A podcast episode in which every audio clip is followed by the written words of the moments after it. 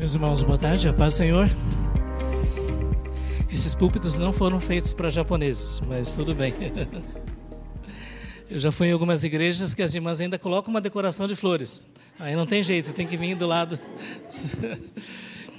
ok, meus irmãos, nós então hoje vamos é, iniciar né, uma série de palestras comigo e também é, com outros palestrantes falando sobre esse tema do chamado. E para mim, gente, esse é um tema que está no meu coração já há algum tempo. Eu creio que mais do que nunca nós precisamos é, conhecer o nosso chamado e viver o nosso chamado. A ideia básica é que Deus, que criou todas as coisas, que governa todas as coisas, que nos criou, tem um plano para cada um de nós. Tem uma missão e uma tarefa que nós devemos cumprir. E a nossa história é a história de como Deus tem nos preparado para cumprir essa missão. E uh, esta, esse assunto do chamado é um assunto uh, relativamente amplo. Depois eu até queria incentivar vocês a ler o livro de Os Guinness, é, O Chamado. Não é? ele, ele faz um tratamento até mais, mais filosófico e teológico sobre este assunto. Mas, uh, então, hoje eu gostaria de falar sobre reafirmando sua identidade. E eu gostaria de começar lendo o texto que está em Atos dos Apóstolos, capítulo 20, versículo 24. Atos 20, 24.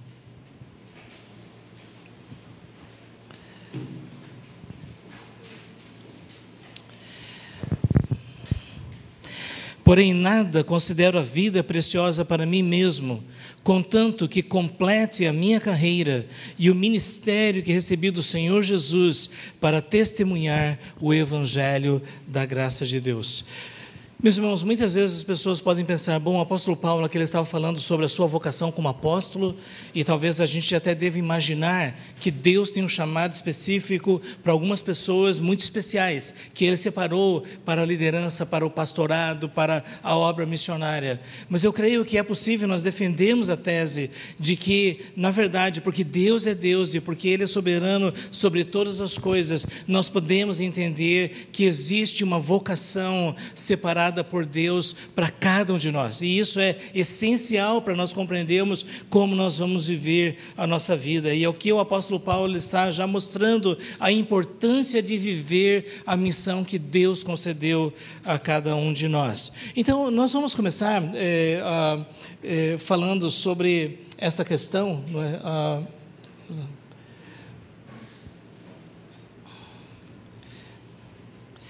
Eu não sei se você já passou por alguma crise de identidade. É?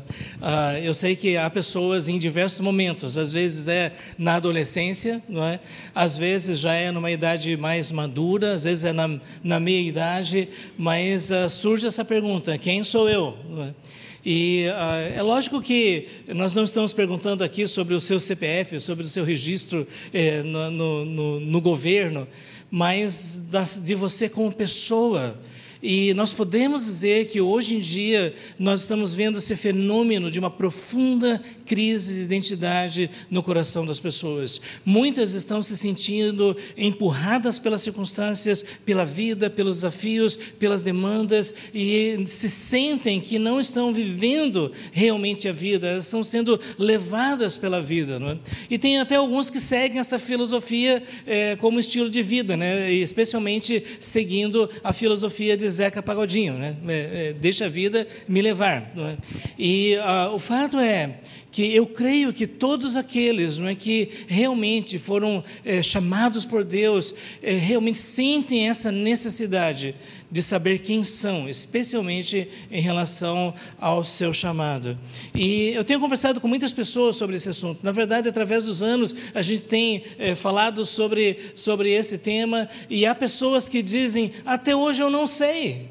Ah, eu, eu, nunca cheguei a uma convicção, uma clareza em relação a isso. Muitas pessoas experimentam uma profunda insegurança no seu coração e sentem que o tempo está passando e não há uma definição a respeito de quem elas devem ser, o que elas devem fazer e vão seguindo na vida. E às vezes vão passando por experiências de vida, experiências profissionais, experiências de relacionamentos, experiências emocionais, mas ao mesmo tempo fica esse, esse ponto de interrogação. E alguns até têm experimentado aquilo que se chama popularmente de síndrome de Peter é, Peter Pan, você ouviu falar né, de algumas pessoas que chegam aos seus 40 e 50 anos em profunda crise de identidade, sem saber né, por que estão ali, o que deveriam fazer, e vão tentando muitas coisas, e no meio, no meio desse caminho vão deixando um rastro de profunda tristeza e de relacionamentos quebrados, de famílias desestabilizadas, exatamente porque não há clareza, não há uma definição em relação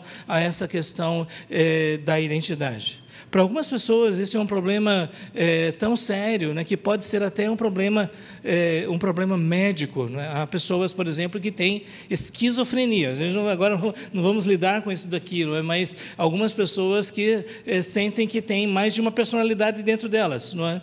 E algumas pessoas até mais. Né? Tem, surgiu até um filme, algum tempo atrás, a respeito de uma pessoa que tinha um monte de identidades diferentes. Né? Mas eu acho que você já teve essa experiência de lidar com uma pessoa que, no momento, ela parecia ser muito educada, muito paciente e tudo mais, e de repente, parece por alguma razão, mudava totalmente, extremamente explosiva, agressiva, é? e ah, a gente vê que até mesmo no nível emocional, essa questão de identidade ah, é, é, é um problema, porque ah, é, alguns até mesmo têm defendido que não adianta buscar esta, esta identidade porque, na verdade, nós somos um construto de circunstâncias, de experiências, de pessoas, e que nós mudamos com o tempo, que não adianta nada a gente tentar é, colocar, é, colocar em nós mesmos algum tipo de denominação, alguma delimitação a respeito de quem nós somos. Não é? Então, e você vê que hoje em dia, nessa questão até mesmo da sexualidade, surgiu essa ideia né, da sexualidade fluida. Isso aqui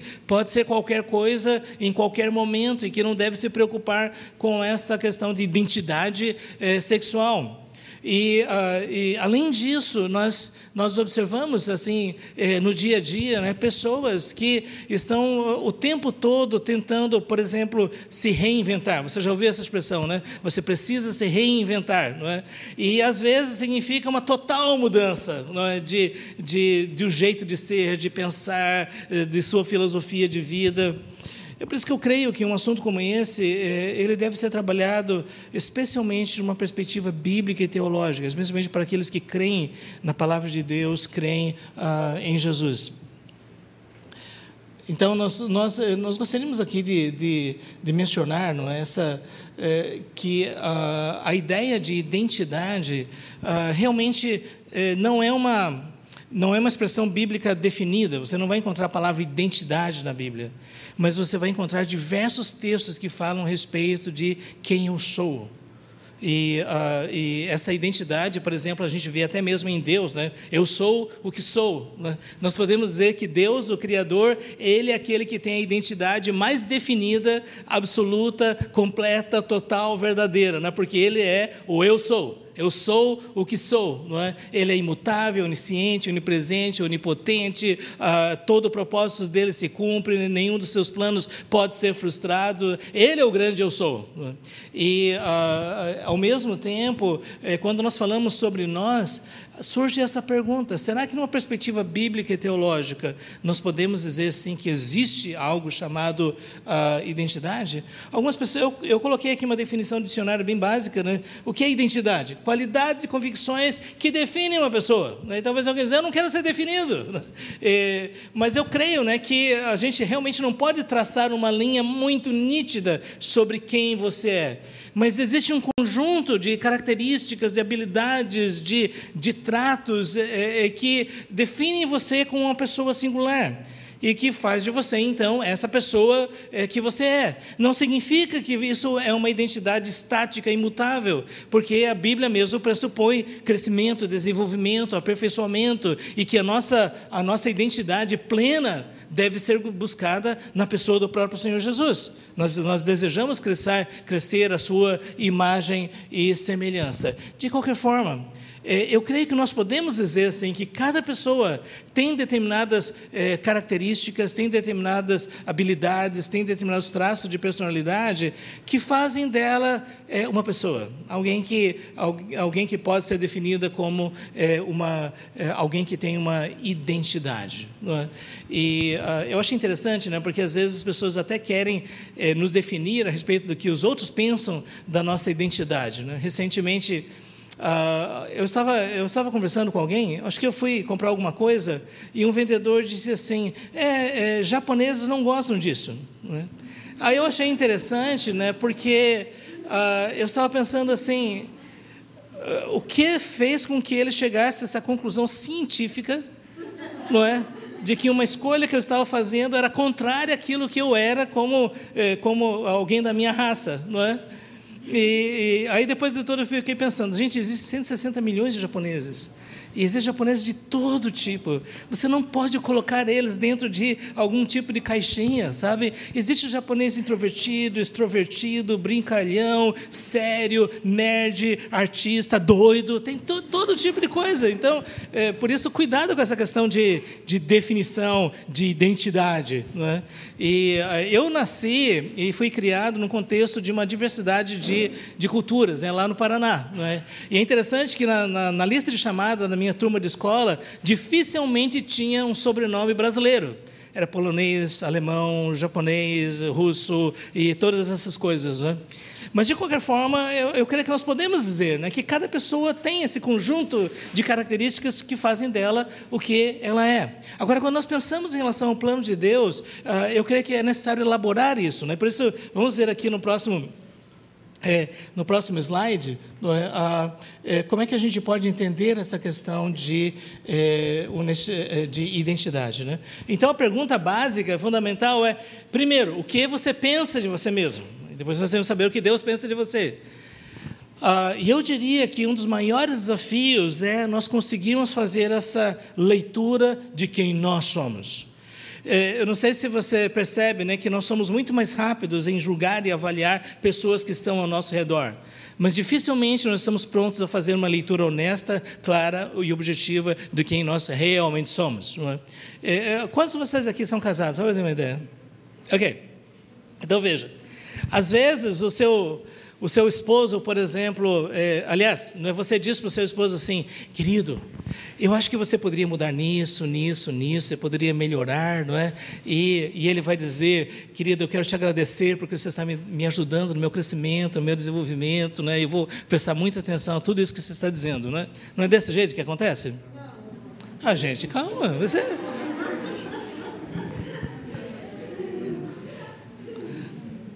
de forma geral, é aquela questão, diz, quem é você precisa isso, porque você também tem isso. E, e dificilmente há, há, essa abertura para dizer, olha, eu acho que você que me conhece e convive comigo há tanto tempo, você pode dizer coisas verdadeiras a meu respeito. Mas existe algo chamado ego. E o ego, ele se, ele se defende. Mas o ego acaba sendo o nosso maior inimigo porque nos impede de ver quem nós realmente somos e aquilo que nós podemos ser. E, e, é por isso que o apóstolo Paulo aqui, é, falando né, sobre a realidade da nossa vida de dedicação a Deus, a experiência da vontade de Deus, a experiência dos dons espirituais, ele disse: ninguém, não pense de si mesmo além do que convém. Eu achei interessante essa expressão, porque ah, na nossa cultura ah, existe, existe essa ideia do, eh, do complexo de inferioridade, da baixa autoestima. Agora, é interessante que o apóstolo Paulo aqui, ele está dizendo, não pense além do que convém. E por que ele não disse também não pense a quem? E, uh, e, uma das coisas assim que eu me lembro uma vez foi feita uma pesquisa entre jovens estudantes universitários né, sobre essa questão de amor próprio, de autoimagem, e uh, uh, os pesquisadores eles partiram do pressuposto de que no geral os jovens não têm uma boa autoimagem, elas, eles lidam com essa questão da dificuldade de se aceitarem. Mas o fato é que a pesquisa mostrou um resultado totalmente diferente. Na verdade, uma boa parte das, dos jovens entrevistados eh, se achavam, não sei se tem essa expressão, se descobriu que eles tinham uma, uma, um autoconceito muito elevado a respeito de si mesmos. E não era um conceito que os outros tinham a respeito deles mesmos. Né? Então, ah, eh, gente, nós temos um problema aqui. De forma geral, até o complexo de inferioridade é uma atitude de superioridade. Até mesmo essa questão do amor próprio, na verdade, é o amor ao ego em detrimento das pessoas que estão ao nosso redor. Ah, essa questão né, de que você precisa primeiro amar a si mesmo para depois amar o próximo não é bíblica. Mas é, é uma, uma, é uma coisa muito comum. Né? Você, como não é bíblico, pastor? Está escrito assim: amarás o teu Deus de todo o teu coração e o teu próximo como a ti mesmo. Mas você não pode amar o próximo se você não amar-se a si mesmo, não é verdade? Mas é isso que o texto está dizendo.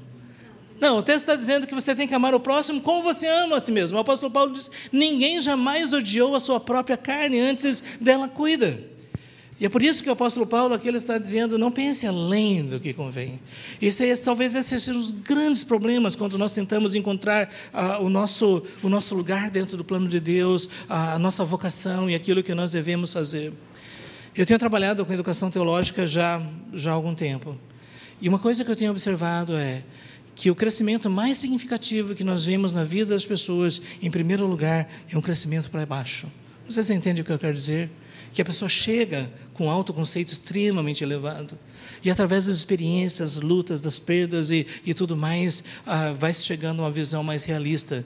E porque ah, é uma pena, né? talvez os maiores desafios para nós cumprirmos o chamado que Deus nos deu é nós termos uma visão elevada demais a respeito de nós mesmos. Então, e mesmo que você tenha sido, é, é, tenha recebido da parte de Deus capacidades e habilidades excepcionais, você nunca deve se esquecer né, de que a, é, a, quem muito foi dado, muito será exigido. A sua responsabilidade é proporcional àquilo que Deus deu para você e, portanto, você não pode se sobrepor em relação aos outros pelo fato de você ter recebido ah, essas responsabilidades. Né? Eu ia também dizer grandes poderes, grandes, mas é, não, não, não nesses termos. Né?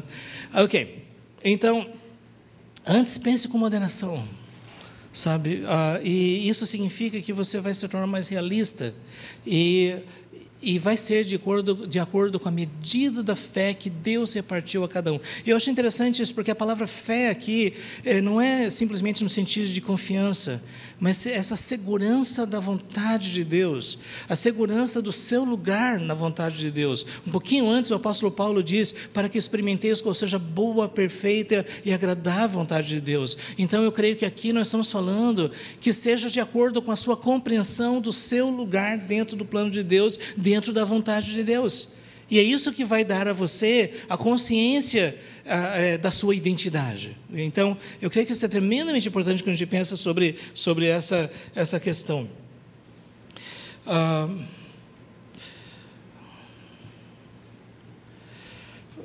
na verdade, nós podemos dizer que é Deus quem define a nossa identidade.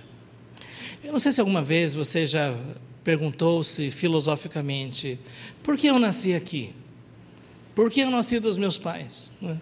Eu já ouvi pessoas dizendo assim: eu queria ter nascido no século XIX, né? naquela época daquelas mulheres com aqueles vestidos e aquelas coisas todas. Né? E, e aqui está uma questão tremendamente importante, muito teológica. Nós partimos do pressuposto de que Deus criou todas as coisas, Deus governa todas as coisas que todas as, todos os elementos da criação, da história, estão debaixo da sua providência, do seu cuidado. Jesus disse que nenhum pardal cai sem o consentimento do nosso Pai que está nos céus, que Deus tem cada um dos fios dos nossos cabelos, eh, cabelos contados. Ah, isso é uma forma de demonstrar que Deus se preocupa com as mínimas coisas, que nós podemos olhar para uma flor silvestre na beira da rua e ver a majestade, a beleza de Deus, como nem mesmo Salomão em toda a sua glória teve. Ah, é, então, esse tipo de percepção nos faz, eh, nos faz reconhecer que Deus age não somente nas grandes coisas, Ele é o Deus das estrelas e das galáxias e dos átomos e das subpartículas atômicas, Ele, ele é o Deus de tudo.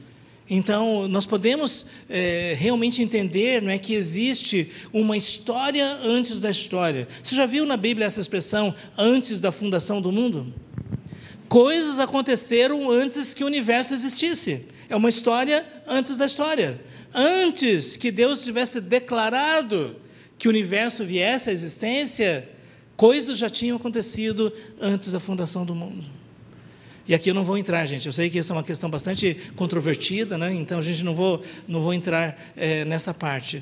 Mas uma coisa que nós podemos dizer é que Deus tem um plano eterno, que nasceu no seu coração antes que qualquer coisa viesse à existência. e que Ele está executando esse plano para o louvor da Sua glória.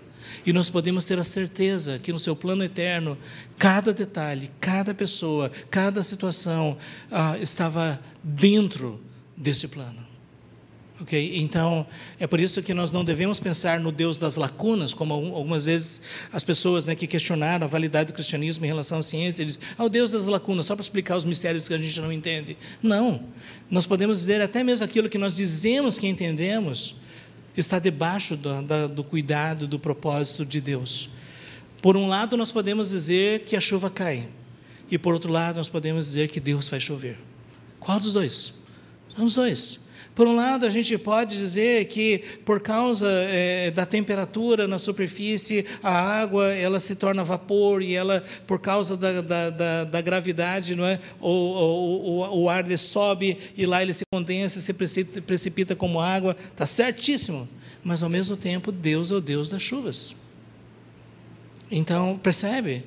que Deus está em todas as coisas, nos mínimos detalhes da vida. E por isso nós podemos dizer sim, de que nós estávamos na mente, no coração de Deus, mesmo que antes que houvesse o primeiro átomo, a primeira estrela no seu plano eterno. Gente, isso é uma questão teológica é, desafiadora, mas eu queria incentivar vocês a meditar sobre isso. Aí, desde já, o que eu posso dizer é que você não é um acidente, você não é uma coisa que surgiu pelo acaso, você faz parte do plano de Deus. Essa é a primeira questão. Né? A segunda é que, como é, o salmista disse no Salmo 139, que nós somos formados, moldados, tecidos é, no ventre da nossa mãe, pela mão de Deus. Agora, observe que é um sentido muito verdadeiro que nós somos o nosso, nosso, o nosso código genético. Hein? Então, isso é um fato. Né? E, uh, por exemplo, eu tenho dois, dois meninos, né? um tem 20, outro tem 21 anos. Né? É, um deles da minha altura, outro tem 1,80m de altura. Eu não sei como é que a genética explica isso daí, mas, mas tudo bem. É, mas, de qualquer forma, sim, nós podemos dizer que nós somos consequência da nossa genética. Mas, ao mesmo tempo, nós podemos dizer, sim, que no momento em que as células estavam se replicando no útero da nossa mãe, isso era propósito de Deus e que Deus estava nos formando de uma forma assombrosamente maravilhosa, usando a linguagem do salmista. Você percebe? A partir daí, nós já, nós já podemos concluir é, que ah, é, Deus realmente tem um plano para cada um de nós. Às vezes você fica perguntando assim: será que Deus sabe? Deus sabe. Foi Ele que moldou você, que criou você. E isso faz parte de quem você é. Ao mesmo tempo, ah, é, as circunstâncias onde fomos, fomos inseridos pela mão de Deus. Sabe, eu não creio que foi por acaso que o meu pai, logo depois da Segunda Guerra Mundial, lá no Japão, ele acreditou nas promessas do governo brasileiro de que se ele viesse para cá ele ficaria rico. Eu não sei. Não aconteceu, mas tudo bem. Então, uh, e, e veio para cá e conheceu minha mãe que nasceu de pais japoneses, que veio numa outra leva anterior eh, de imigrantes, não é? E que hoje eu estou falando português. E as pessoas dizem assim: você fala japonês? Eu não falo japonês. Eh, sabe, eu, desculpe, eu tenho a cara, mas não falo. Não é? E quando eu fui visitar a terra dos meus ancestrais, quando eu cheguei lá, é uma coisa estranha, sabe? Porque você é parecido com todo mundo, mas é diferente, entenda. Ah, é, e eu cheguei num restaurante Todo mundo queria comer McDonald's, pizza, não sei o quê. Eu dizia, eu quero comer comida japonesa. Eu estou no Japão, na terra dos meus ancestrais. Eu fui para um restaurante, num prédio, entrei no elevador, cheguei lá, não é? E na rua, de forma geral, você tem japonês e alguma coisa de inglês, né? Mas lá era só aqueles rabiscos, né, que são chamados de ideogramas, kanji, coisas assim. E eu não entendia nada. E eu, eu olhei para o garçom e perguntei: Você fala inglês? E ele olhou para mim virou as costas, foi embora, e eu fiquei sozinho ali dizer: o que está acontecendo? Eu não sei se ele achou que eu estava, usando a linguagem nordestina, né, mangando dele, não é? Ah, mas ah, o fato é que a minha experiência gastronômica no Japão foi bem simples. Né? Eu, a delegação já estava indo para os outros pontos turísticos, né? a gente tinha que correr. Eu entrei numa daquelas lojinhas de conveniência e tinham desses pratinhos prontos né? que você coloca no micro-ondas. Eu sentei na, no meio-fio e comi rapidamente. Aí minha experiência gastronômica no Japão. Não é? Aí, depois de tudo, eu estava vendo assim, gente, essa minha identidade, ela não é muito definida, porque, na verdade, eu sou descendente de japoneses, mas eu nasci no Brasil, eu falo português. Depois de um tempo que eu morei fora, a primeira coisa que eu pensei, gente, não foi sushi, eu, eu, eu pensei em macaxeira com carne de sol. Então, mas, gente, o que nós podemos dizer é que. Mas sushi é muito bom, é bom demais. Especialmente de verdade, viu? A maior parte que tem é heresia, mas tudo bem. Mas, agora, é, gente, as circunstâncias em que nós nascemos, as coisas boas, as coisas ruins, tudo isso deve ser visto dentro do plano de Deus. Todas as coisas cooperam para o bem daqueles que amam a Deus, daqueles que são chamados segundo o seu propósito que mesmo as experiências mais negativas foram permitidas por Deus para nos forjar, nos aperfeiçoar, nos preparar. E o que Deus quer é que nós tenhamos essa capacidade de aprender a partir das experiências que Ele nos deu. E também aprender o contentamento e a gratidão, o reconhecimento de que foi Deus que fez. E quando nós pensamos nessa perspectiva, nós estamos prontos para aproveitar ao máximo as circunstâncias onde Deus nos colocou, para que isso possa contribuir para o cumprimento da nossa missão. Então você é sim também o resultado de tudo que aconteceu, da sua criação, das suas primeiras experiências de escola, do seu primeiro namorado, namorado, do seu primeiro emprego. Você é fruto de todas as coisas, das perdas que você passou, das expectativas frustradas, dos sonhos realizados, as circunstâncias onde nós somos inseridos. Isso tem tudo a ver com as experiências vividas. Sabe, eu tenho observado que ah, Muitas vezes, quando Deus nos permite passar por experiências assim bem é, é, intensas em uma área da vida, é bem provável que Ele esteja nos preparando para atuar naquela área. Então, é, por exemplo, eu não sei quantos de vocês já ouviram falar de Johnny Erickson. Quem já ouviu falar? Johnny Erickson. Gente, é uma pena. Depois vocês procurem. Jane Erickson é uma jovem americana de 17 anos na época que foi mergulhar numa lagoa com a família. Ela bateu a cabeça e ela sofreu traumatismo e, uh, e ela ficou tetraplégica. Ela pediu para a amiga dela para dar um comprimido para ela morrer. Lógico que a amiga não fez isso. Ela teve uma experiência pessoal com Jesus, recebeu Jesus em sua vida e ela descobriu que podia viver para a glória de Deus com todas aquelas limitações. Ela aprendeu a, a, escrever, desenhar e pintar com seus dentes. Ela descobriu que ela ainda podia falar e podia cantar. Ela gravou um disco de músicas belíssimas, contando a experiência dela. E, além disso, ela iniciou um ministério de apoio e evangelismo de pessoas com deficiência física ao redor do mundo. Ela tem um programa de rádio que já dura décadas abençoando pessoas. E alguém poderia dizer assim: ela seria a pessoa que poderia dizer: Senhor, me dê por excusada, eu não tenho o que fazer, o Senhor está vendo as minhas limitações. O fato é que ela fez, e Deus fez através dela, é, muito mais do que pessoas com plena saúde e plenas habilidades estão fazendo. E depois que quando a gente para a pensar nessa questão da, é, da, nossa, é, da nossa experiência vivida, valorize isso. Às vezes nós não entendemos. Sabe, até quando Jesus foi ensinar Pedro né, sobre humildade, né, de lavar os pés e tudo, e ele diz: O que eu faço agora você não entende, você vai entender depois. Tem muitas coisas que eu creio que nós só vamos entender na eternidade. Mas tem muitas coisas que Deus nos deixa entender. Senhor, agora eu entendo. Pessoas, por exemplo, que passam por doenças crônicas, que vão ajudar pessoas que sofrem assim. Pessoas que sofrem perdas terríveis no contexto familiar e que vão poder confortar com o conforto que receberam da parte de Deus.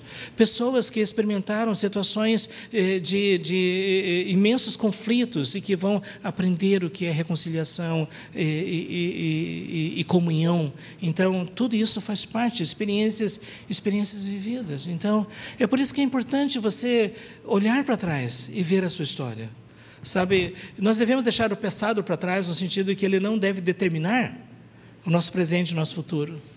Mas eu creio que nós podemos olhar dizendo: Senhor, eu te agradeço por minha história, porque isso o Senhor está usando para que eu possa cumprir o meu chamado. a aprendizagem de conhecimento e é, habilidades. Né? Gente, é, o reformador do século XVI, João Calvino, diz que nós estamos na escola de Deus. É interessante o conceito, né? porque eu não sei quantos de vocês aí são da área da educação, mas eu quero dizer, é uma coisa frustrante a gente ver a realidade da educação hoje em dia. Não é? Recentemente eu estava conversando com um professor do, do ensino médio e ele estava dizendo: primeiro, os professores não querem ensinar. Segundo, os alunos não querem aprender. Terceiro, toda vez que tem feriado, vão tirar folga mesmo. Mas não sei se você percebe assim que muitas pessoas hoje em dia pensam na aprendizagem como uma retenção temporária de informações na sua memória RAM, que você despeja, no, despeja na sua prova e esquece para sempre. Não é aprendizagem. Porque aprendizagem, por definição, são conhecimentos, experiências que você adquire, que são incorporados na sua vida e que transformam suas escolhas, suas decisões. Isso é aprendizagem. Sabe, tem gente que quando chega. A, é, eu sei que vocês não fazem isso, mas tem, tem gente que só deixa para a última hora para estudar para a prova, né? Então, compreendam que faz isso, né? Aí. A, e daí, quando chega o dia seguinte, diz, ninguém me toque, está tudo aqui, sabe? A sensação é que se alguma coisa acontecer, vai cair tudo. Então, e, gente, isso não é aprendizagem.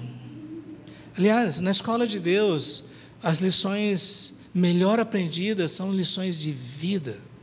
Nós podemos ler, nós podemos estudar, nós podemos assistir vídeos de YouTube, nós podemos ver postagens e até memes.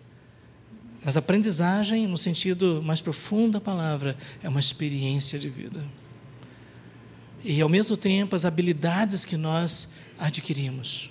Sabe, eu creio que Deus nos criou de tal forma que pessoas têm mais facilidade em uma área do que em outra. Assim, parece algo natural, não é?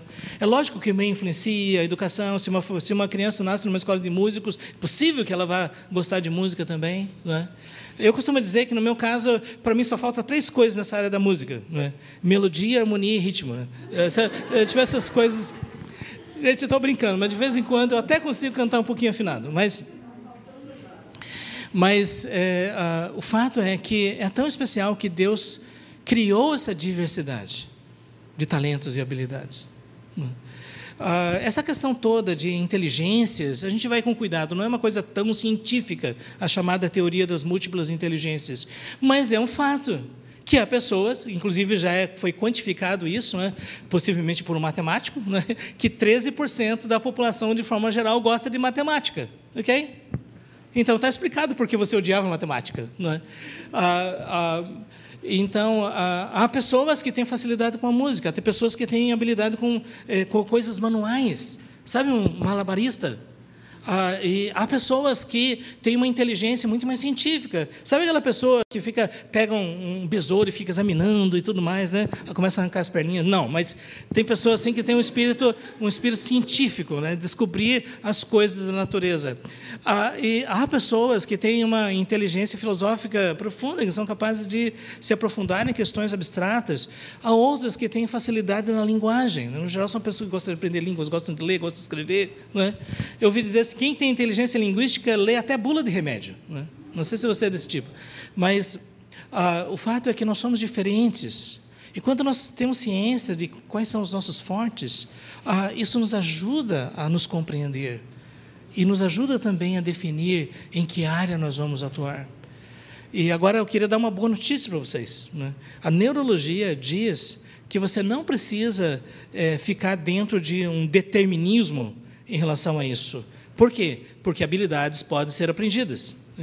Agora, eh, inteligências podem ser aperfeiçoadas. Né? Então, mas ao mesmo tempo, realmente pessoas vão ter uma inclinação. Mesma questão em relação à, à, personalidade. Não é? Então, é, gente, é, é, um fato, assim, não tente colocar nenhum rótulo. Né? Não sei quantos vocês já viram uh, um estudo sobre, sobre os uh, temperamentos. Quem já viu? Só para os temperamentos. Ok, ok, é heresia. Não, não, não é, não é exatamente. Mas, mas o que eu quero dizer é que não é uma coisa boa você colocar uma plaquinha na cabeça das pessoas dizendo eu sou flemático, eu sou colérico, eu sou melancólico, sabe? Eu me lembro que na época do seminário tinha gente rompendo namoro e tudo mais, você é colérico, sabe? Esse tipo coisa assim. Então, é, mas que de fato nós somos diferentes nas nossas personalidades, isso é verdade, não é?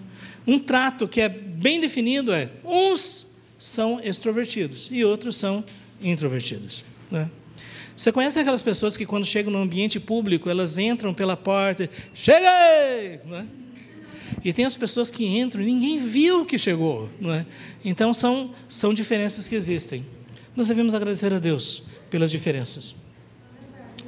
E também, é, e Deus vai usar cada um da sua forma. George Whitefield foi um dos maiores evangelistas da história da igreja. Eu considero ele talvez o maior pregador da história depois do apóstolo Paulo. George Whitefield, século XVIII. Gente, é, é, ele era um pregador que tinha uma capacidade de comunicação excepcional. Uh, ele pregava para multidões de 5 a 10 mil pessoas, quatro, cinco vezes por dia, durante mais de 30 anos, se não me engano. Todos os dias. Ele só pregava menos quando estava no navio. Lá ele só pregava duas ou três vezes. Mas é, agora, por outro lado, havia um amigo dele, chamado Jonathan Edwards, que era mais professoral. Você entende? É, quem, quem vê os sermões dele são sermões longos, uns 15 pontos, sabe? E, uh, mas que Deus usou poderosamente. Deus usa pessoas diferentes. Então, por isso, tome cuidado para que você não queira ser quem você não é, mas que você receba com gratidão aquilo que Deus deu e da forma como você é, você seja um instrumento nas mãos de Deus. Ah, e também Deus nos concede dons espirituais, são capacidades ah, espirituais. E aqui, gente, eu queria lembrar. É, é uma pena que é uma confusão em relação a talentos e dons. É? Talentos são habilidades naturais, dons são habilidades sobrenaturais. Dons espirituais são capacitações dadas pelo Espírito Santo para a edificação da igreja, para a realização é, da obra. É? E, então, gente, vamos seguir. Eu queria só fazer algumas, algumas considerações né, ainda.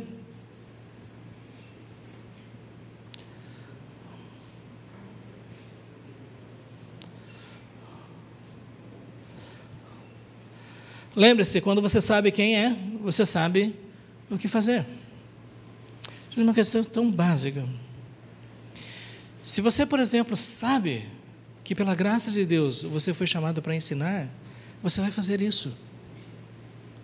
Se você sabe que você foi chamado para exercer o ministério de compaixão e misericórdia, socorrer as pessoas, você vai fazer isso. O que eu tenho descoberto é que muitas vezes pessoas acham que têm um chamado, mas na verdade o chamado é outro. Como nós vimos no estudo anterior, né, sobre vivendo seu chamado, ouça o, perdão, ouça o corpo. Ouça o que os seus irmãos estão dizendo, porque às vezes você acha que você sabe, mas são as pessoas que estão ao redor que vão reconhecer. Tem pessoas que dizem assim: eu não tenho nenhum ministério com crianças, mas as crianças chegam como um enxame de abelhas. Tem pessoas que dizem: eu tenho ministério de aconselhamento, mas ninguém procura para receber seu conselho. Então esteja atento àquilo que o corpo está dizendo. Não é? E uh, agora, quando você sabe quem você é, a partir daí você vai dizer: eu quero fazer isso. Pessoal, deixa eu dizer, uh, no meu ministério uh, como pastor, eu tive que assumir responsabilidades mais diversas áreas. Né? Sinceramente, essa parte de burocracia, papelada, para mim é uma coisa terrível. É? E teve uma fase no meu ministério que Deus colocou é, é, no meu ministério uma, uma secretária que ela sabia fazer isso com excelência. Sabe o que é? quando tudo está funcionando, tudo está acontecendo, todas as datas, todos os contatos, todos os telefonemas, todas as correspondências, está tudo funcionando direitinho, isso é uma benção, não é? Porque se deixar comigo, eu sou daquele tipo de pessoa, né, que quando eu tenho uma mensagem no WhatsApp, depois de 24 horas, talvez eu vou dar uma olhada. Né? E eu fico assustado quando eu mando alguma coisa e a pessoa já manda uma resposta. Você estava vendo, estava esperando, né? Mas você sabe quem você é, você sabe o que fazer. Disse Shelley Hendricks.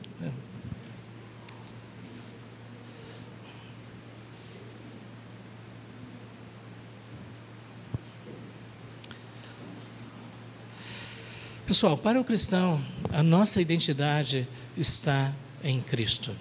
E aqui, ah, essa expressão, ela é tão profunda teologicamente, Recentemente eu estava escrevendo um material né, para a faculdade sobre a, unidade, a nossa união com Cristo. E é impressionante quantas vezes a expressão em Cristo ocorre no Novo Testamento. Por isso, observe que quando você é transformado pela graça de Deus, você é unido a Cristo pelo Espírito Santo, e agora quem você é, você é em Cristo. É Cristo que define a sua identidade. Por isso ele diz: Não mas eu vivo, mas Cristo vive em mim. Não significa que você está abrindo mão de quem você é, da sua história, como nós vimos mas significa que Cristo agora vai ser a pessoa determinante sobre os seus valores, suas escolhas, suas decisões, como é que você vai usar o seu tempo, como é que você vai viver a sua vida. Por quê? É uma experiência espiritual, o Espírito Santo vem, vem fazer habitação em nós, a nossa mente é transformada, os nossos desejos, nossas aspirações, tudo isso é transformado pela pessoa de Cristo que habita em nós. Por isso que nós temos a nossa identidade em Cristo, e isso significa ser cristão. As pessoas acham que ser cristão é só concordar com as doutrinas ou praticar a, o programa da igreja, mas ser cristão é estar unido a Cristo e encontrar nele a nossa identidade.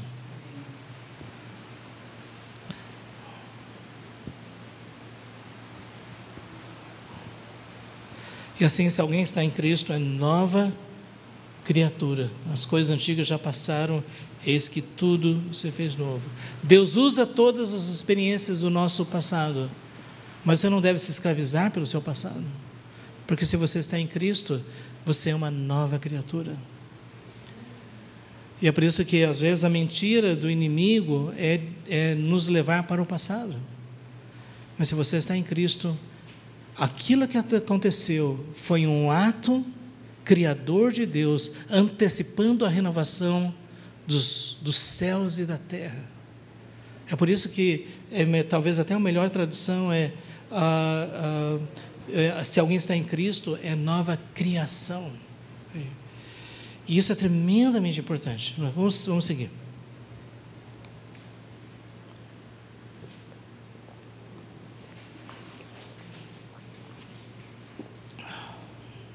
Qual é a sua filosofia de vida? Para algumas pessoas é ser feliz aqui e agora. Né? O apóstolo Paulo diz: Para mim, viver é Cristo e o morrer é lucro. Lembre-se aquilo que nós lemos. O apóstolo Paulo encontrava sua identidade na sua união com Cristo e na missão que recebeu do Senhor. E é por isso que, se você realmente tem uma filosofia de vida cristã, você vai é, chegar a essa convicção de que a única vida que vale a pena ser vivida é a vida em Cristo dentro da vontade de Deus. Jesus disse: se alguém quiser ganhar a sua vida, perdê-la. Mas quem perder a sua vida por amor de mim e do Evangelho, salva-la. A única forma de nós ganharmos a nossa vida é perdendo, no sentido de todos os sonhos, aspirações, daquilo que se transformou em ídolo na nossa vida, para que nós possamos servir a Cristo. E nele sim nós vamos encontrar a nossa verdadeira filosofia de vida. Quando você pensa assim, até a morte é um lucro. Sabe, se Cristo não ressuscitou, é vã a nossa fé. Mas se Ele ressuscitou dos mortos, como Ele ressuscitou, então compensa servir ao Senhor. E se chegar o momento da nossa morte, nós temos a certeza que, fechando os nossos olhos nesta vida, nós nos abriremos na presença do Senhor. O apóstolo Paulo diz: Eu quero estar com Cristo, que é incomparavelmente melhor. É uma pena que nessa época de pandemia, muitas pessoas perderam a oportunidade de refletir sobre isso. Deus me deu a oportunidade de refletir, né? especialmente quando eu estava numa maca com as rodinhas rodando para dentro da UTI, né? e com Covid. E, gente, nesse momento a gente fica muito reflexivo. Né? E uh, o fato é que eu estava pensando, ou eu saio daqui vivo ou não. Né? Havia essas duas alternativas. Né? E cada hora passando, verificando né? se ia piorar, se não ia, e coisas assim. Mas para mim, depois que eu saí de lá, a primeira coisa que me chamou a atenção foi um brilho do sol na janela do hospital. Quantas vezes você fica prestando atenção no brilho do sol? Não sei se você percebe que a partir daí você percebe que quando você é cristão, você tem a certeza de salvação, que a sua vida é Cristo, cada detalhe da sua vida é significativo.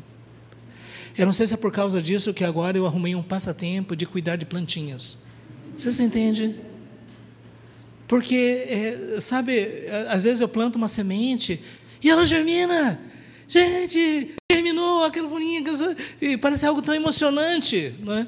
Isso parece algo tão pequeno, mas você entende o que eu quero dizer. A nossa vida ela tem um valor maravilhoso, e quando nós percebemos isso, nós estamos prontos a compartilhar essa realidade com as pessoas que estão ao nosso redor.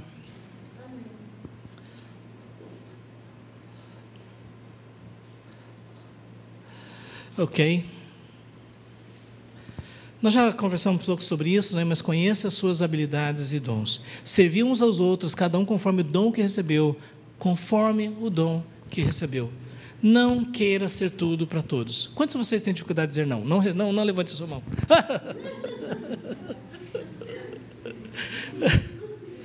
e o fato é, você se entende que você se torna escravo das outras pessoas, porque você não está consciente da sua plena identidade em Cristo. Você percebe? Aí, como as pessoas sabem disso, vão arrastar você para todos os lados. Né? É nesse momento que parece que você descobre que você não tem livre-arbítrio, né? Eu vou para. Não, você já sentiu assim? Mas no momento que você sabe qual é o dom que recebeu, o que Deus quer fazer, você vai servir de acordo com o dom que Deus deu. Cada um conforme o dom que recebeu. Como bons dispenseiros. O dispenseiro é um administrador. Se nós não administramos bem aquilo que Deus nos deu, nós estamos sendo irresponsáveis, nós estamos negligenciando algo importante no reino de Deus. Você pode achar que está sendo útil para muitas pessoas em muitos lugares, em muitas situações, mas você está deixando de fazer aquilo que Deus chamou você para fazer. Por isso que eu acho muito interessante a ideia de que numa igreja você não pode ter ministério se você não tem um ministro. Porque a gente coloca o quadradinho no organograma, alguém tem que preencher isso daqui, vai tu mesmo. Mas nós precisamos de pessoas que tenham o dom, que tenham o ministério, como bons dispenseiros. Concluindo, vamos para o nosso último.